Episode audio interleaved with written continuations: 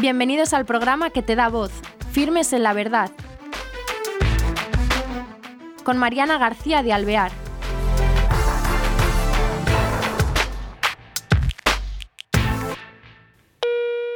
Hola queridos oyentes, bienvenidos a este nuevo programa de Firmes en la Verdad.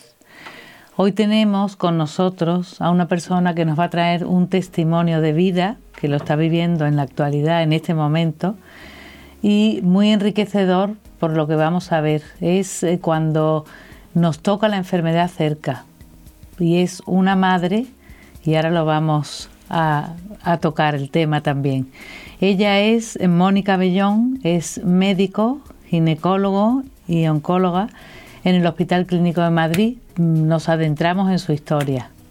Mónica, ¿qué tal estás? Hola, buenas tardes, gracias. gracias a todos. Qué bien por tenerte aquí, ¿eh? porque sabemos lo duro que puede que es tu testimonio y quería yo que los oyentes eh, y los que nos ven Em, introducirles en este tema. Vamos a ver, tú eres una madre de familia y ya te dejo para que nos vayas contando. El 15 de marzo del 2015 empezó todo el horror, porque para mí fue el inicio de, de, una palabra horrible en mi vida, que la vivía continuamente por lo que me tocaba, por lo que me toca hacer diariamente y, por mi y por lo que supone mi, profesión, pero me tocaba muy de cerca y nunca la había vivido de esa manera. Em, fui a, eh, providencialmente y ocasionalmente fui a que le viese una amiga mía a mi hijo, pues porque yo tenía que preparar clases para la facultad y se iba en Semana Santa con mis padres y entonces tenía un dolor muy atípico, muy anodino, que parecía absolutamente algo trivial y que resultó ser eh, pues un diagnóstico horrible. O sea, yo eh, fui la que llevé el tubo de sangre al laboratorio y mis compañeros me dijeron que me metiese en una sala, que me sentase y, ahí empezó el diagnóstico de que mi hijo con 10 años tenía una, leucemia linfoblástica aguda y que teníamos que empezar a poner tratamiento. Lo primero me, me, pensé que dónde voy con mi hijo, ¿no? qué es lo que hago y a dónde le llevo, porque hubiese recorrido el fin del mundo para, para buscar el mejor lugar para llevarle, pero sabía que aquí en España teníamos los, los mejores especialistas como para poder tratar este tipo de problemas. Eh, para los que no, perdona, eh, para los que nos están oyendo, ¿qué es una linfoblastia, lo que tenía tu hijo? Pero... Es una enfermedad de la sangre que es lo que todo el mundo conoce, que es la palabra una leucemia, una leucemia aguda. Entonces, pues es una enfermedad eh, maligna que afecta a las células sanguíneas y que provocan una alteración de los, de los glóbulos blancos. A partir del momento del diagnóstico, como ya digo, pues me planteo el irme con él a cualquier sitio y entonces esta amiga mía pediatra me dijo que, pues que en España tenemos los, especialistas oportunos para hacerlo, que yo lo sabía desde el punto de vista de mi especialidad, que no hace falta irse a ningún lugar distinto que nuestro país como para tratar este tipo de enfermedades. Mónica, y para ti, que eres médico, claro, esto es eh, un golpe durísimo, ¿no? Porque tú como profesional que sabes las consecuencias, lo tremendo que puede ser esta enfermedad, que la has tratado como oncólogo, y que vives como médico, vamos que has estudiado, que tienes conocimiento para ello, me imagino que sería un golpe durísimo y de afrontar y para después también afrontarlo con tu hijo, ¿no?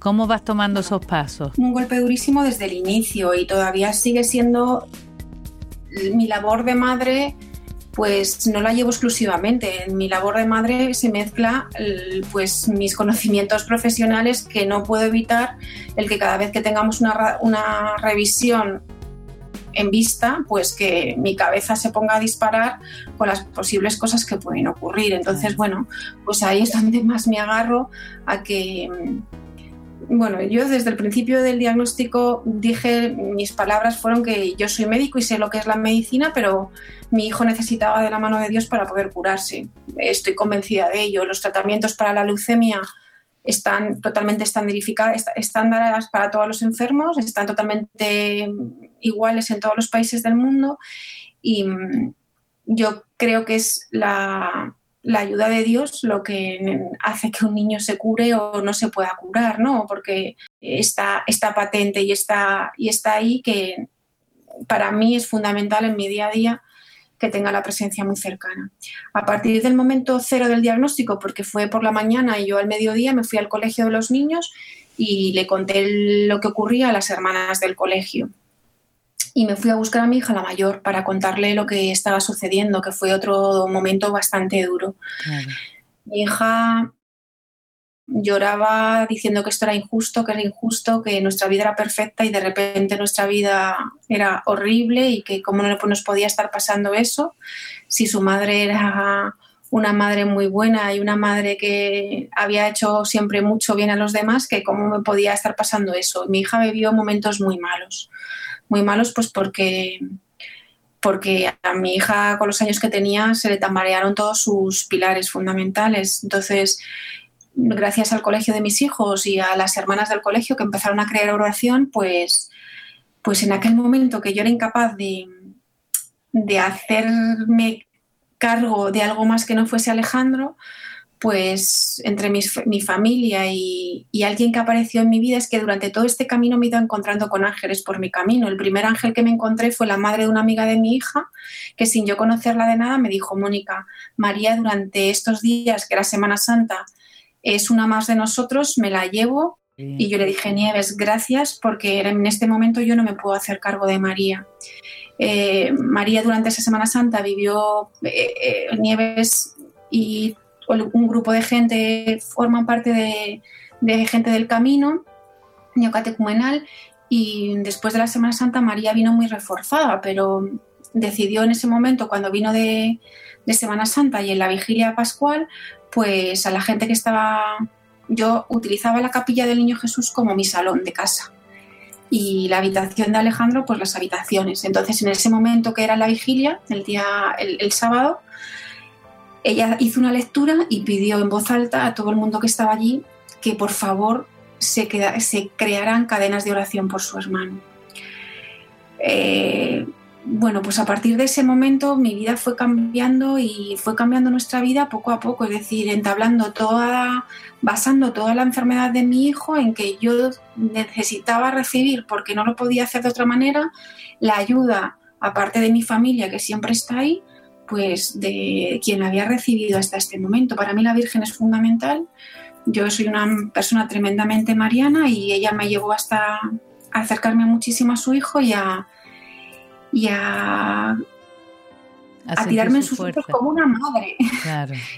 que todo este tiempo para mí es mi madre, es la que me ha consolado, la que me ha calmado, la que me ha dado fuerzas, la que ha reído conmigo en los momentos en los que he podido tener un momento de risa, la que ha llorado y la que me ha dado paz. Entonces, bueno, pues a partir de, de, esas primeras semanas fui caminando y fui caminando con una fe increíble y a todo el mundo, pues lo único que pretendía es Em, que la gente no me tuviese lástima, por muy duro que resultase, y que la gente se uniese en mi oración por Alex. Entonces, eh, lo conseguimos, conseguimos que, crear cadenas de oración a través de todo el mundo, las hermanas de la pureza a través de todos los colegios de todo el mundo empezaron a mover oración, grupos cristianos de oración se empezaron a mover. Y, así fuimos creando pues muchísimo movimiento cristiano por Alejandro. Después María quiso que el Papa Francisco recibiese una carta suya y yo estaba segura, estaba segura que el Papa me contestaría. Bueno, me contestaría, la contestaría a ella. Y nos contestó el día 13 de mayo del 2015, el día de la Virgen de Fátima recibimos la carta del Vaticano y entonces era como, mamá, mamá, nos ha contestado, nos ha contestado, nos ha contestado. Una carta magnífica con una foto suya, con una, foto del Papa Francisco y, diciendo que se unía en oración por nosotros. Para mí eso fue pues una, una inyección de fuerza tremenda, tremenda, tremenda, porque además Alex inmediatamente tenía, tenía una biopsia próxima. Entonces así fuimos caminando, fuimos caminando hasta que para mí fue fundamental el grupo de gente del colegio, el grupo de gente de la, capilla del Niño Jesús, el padre Andrés, que es el capellán de la capilla del Niño Jesús, que para mí me ha ayudado muchísimo. Y luego, pues como me pasaba mucho tiempo en la capilla, pues un día había una niña y una, y una mami rezando un rosario y en esa niña vi una luz especial en sus ojos. Entonces me acerqué a ella y le dije, mira, tienes la misma edad que mi hijo, ¿podrías rezar por él que está malito? Y se me apareció una luz, era como si viese un ángel en ese momento. Y entonces em, estaba con su mamá y 48 horas más tarde me vinieron a buscar con un sobrecito y un rosario de la Virgen de Mechugore de la niña para decirme que ella rezaba por Alex y que por favor que estuviese en contacto con ella. A partir de ese momento creé con esa mamá y esa niña un vínculo especial. Em, hicieron el camino de Santiago con una camiseta, los cinco hermanos, que ponía yo también rezo por Alex. Y Natalia movió muchísima oración por Alejandro con todos, con todos sus, conocidos, todos sus amigos, toda su familia.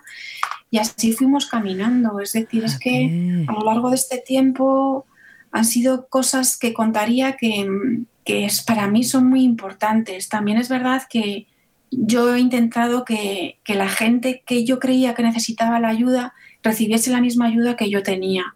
Y para mí mi ayuda era era mi virgen y, ponerme en manos de Dios. Entonces, a los papás que veía que estaban pues en las condiciones en las que se están en esos momentos, pues les decía, mira, yo creo que si os ponéis en manos de Dios os va a dar paz, os va a dar tranquilidad y os va a dar algo de fuerza para poder llevar esto.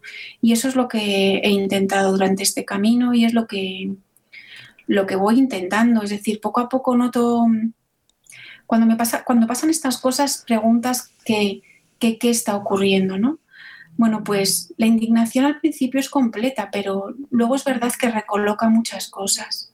Recoloca muchas cosas de tu vida cotidiana, te para y te das cuenta de que en esta vida hay que vivir el día a día porque todo está dado por manos de Dios, hasta el día más maravilloso y luminoso por el que tenemos que dar gracias y el día lluvioso porque es tan magnífico como el soleado. Entonces, bueno, pues valoro muchísimo un desayuno con Alejandro, valoro muchísimo una pequeñas cosas, pequeñas cosas que son regalos de verdad. Y me imagino que tu vida, eh, no sé, creo que has pedido excedencia, ¿no?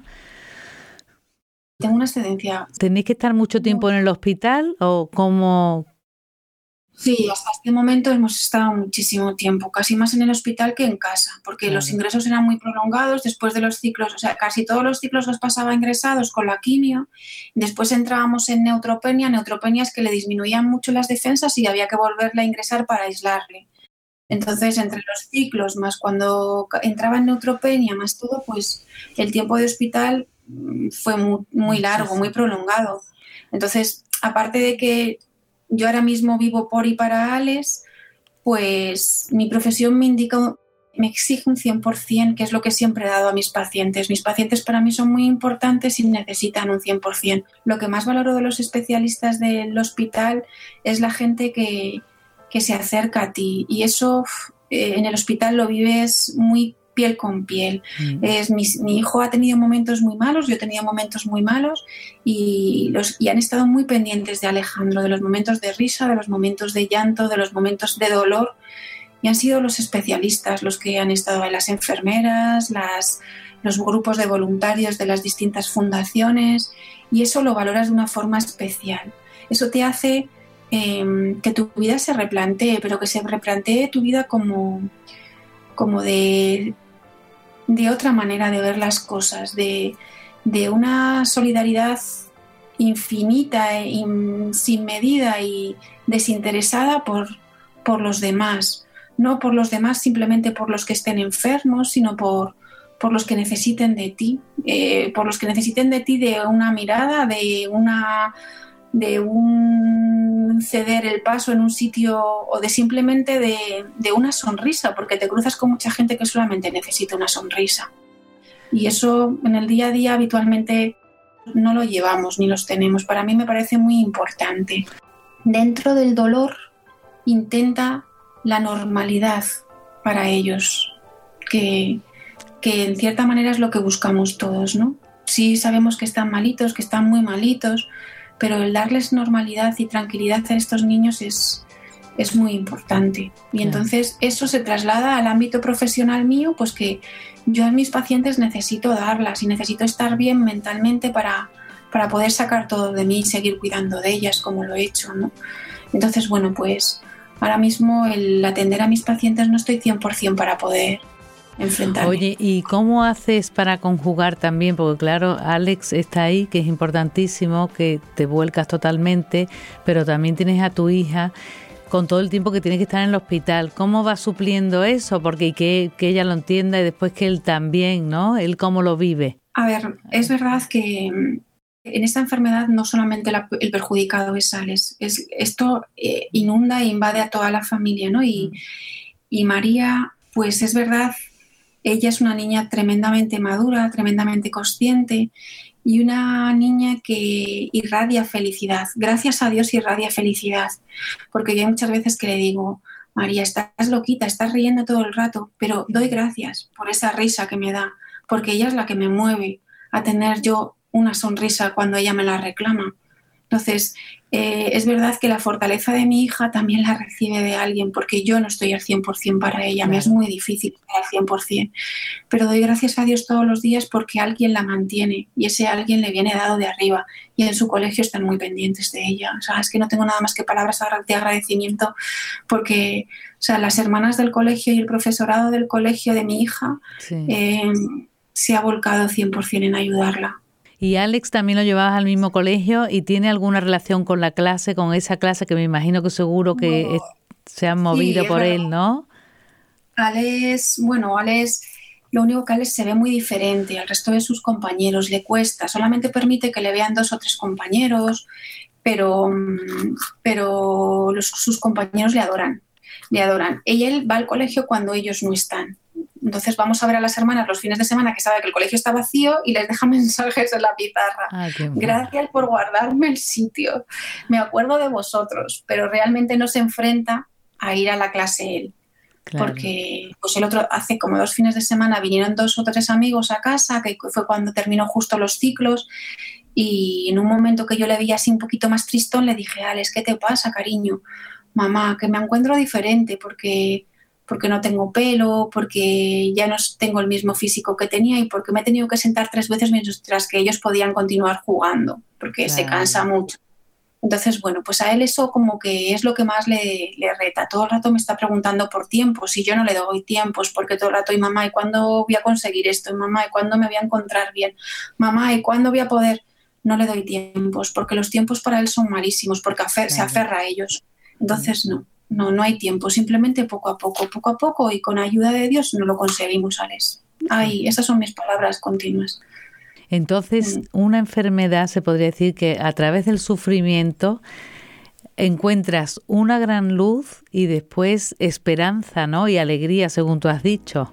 Esas sonrisas de tu hija, ese a cada día su afán, el, ¿no? No estáis hundidos. Es, es que no puedo hundirme no puedo hundirme porque el hundirme, o sea, no, no, me, no, me lo permito yo ni me lo puede permitir todo lo que me rodea.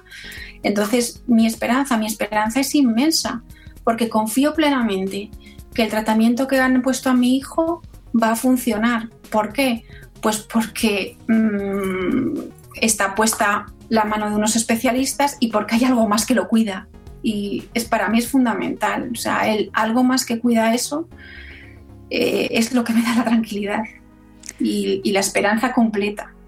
Y tú experimentas, eh, por lo que has dicho, ha sido un enriquecimiento también a través de la oración muy fuerte en tu vida, ¿no? A mí es muy fuerte el enriquecimiento de la oración, pues porque en momentos puntuales de mi vida, a mí la fuerza de la oración, es decir, eh, a mí el Evangelio me aporta palabra viva y en determinados, en muchas partes del Evangelio he visto que la oración ha sido fundamental y en muchas partes del Evangelio dice, orar, rezar y se os dará. Y entonces, para mí, la oración y el grupo de oración creado, para mí tiene muchísima fuerza, porque hay muchísimas personas que viven lo mismo que tú estás viviendo y que lo experimentan de la misma manera que tú lo experimentas. Entonces, mm, para mí es una ayuda fundamental. De nosotros rezamos y, y, creemos niños muy pequeños. O sea, es que el colegio, el colegio de los niños pues de, infantil eh, lo tienen en su oración diaria y, claro, es que las hermanas tienen una oración por la mañana y por la, y por la tarde. Entonces, Luego tuvimos pues la señorita de María, su tutora del año pasado, que hizo una labor espectacular. Pues en septiembre de este año me llamó un día llorando que, que le habían diagnosticado un tumor cerebral a su hijo.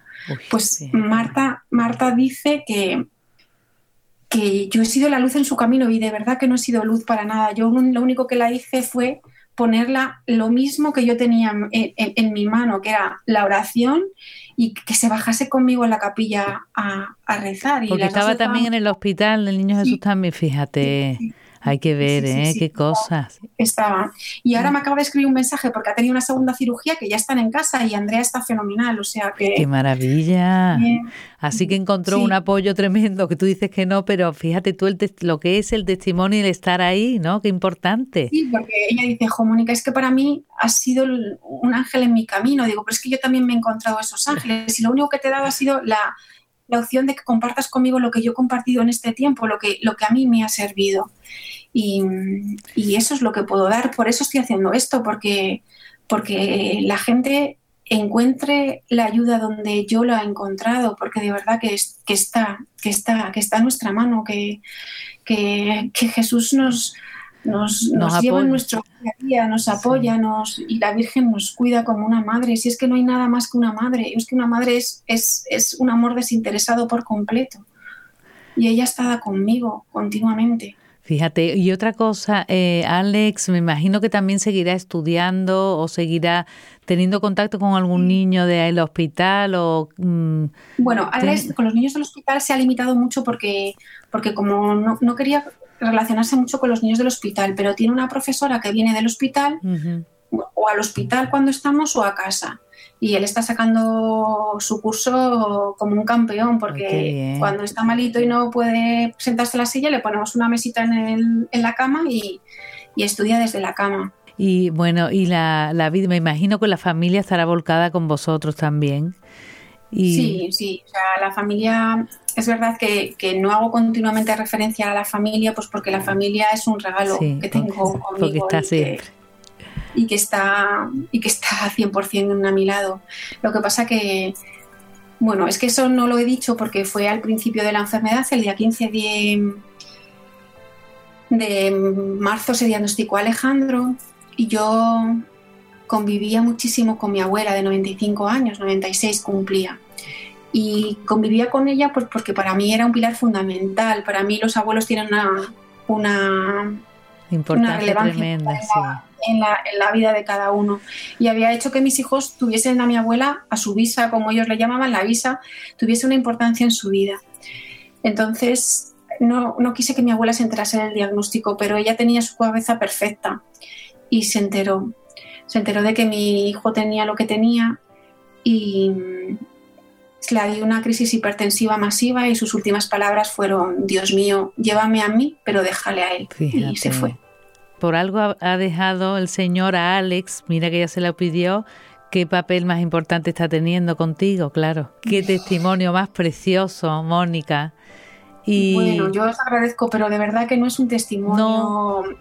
No. no, me, de verdad que antes de hacer el testimonio me he encomendado, como me encomendé antes de hacer el de Radio María, al Espíritu Santo, que me diese la, capacidad de contar mis sentimientos y de cortar lo que yo he vivido durante este tiempo. Y así lo he hecho, de verdad. Gracias a todos vosotros y, pues, y siempre como digo y como terminamos, que nos unamos todos y que continuemos con Yo rezo por Alex. Yo rezo por Alex, desde luego, y si algún padre o los que tengáis eh, la presencia del sufrimiento en vuestras vidas con niños que sepamos que hay alguien que no falla nunca, que hay un poder de la oración que nos pueden ayudar todas las personas alrededor y que, y que te cambia la vida.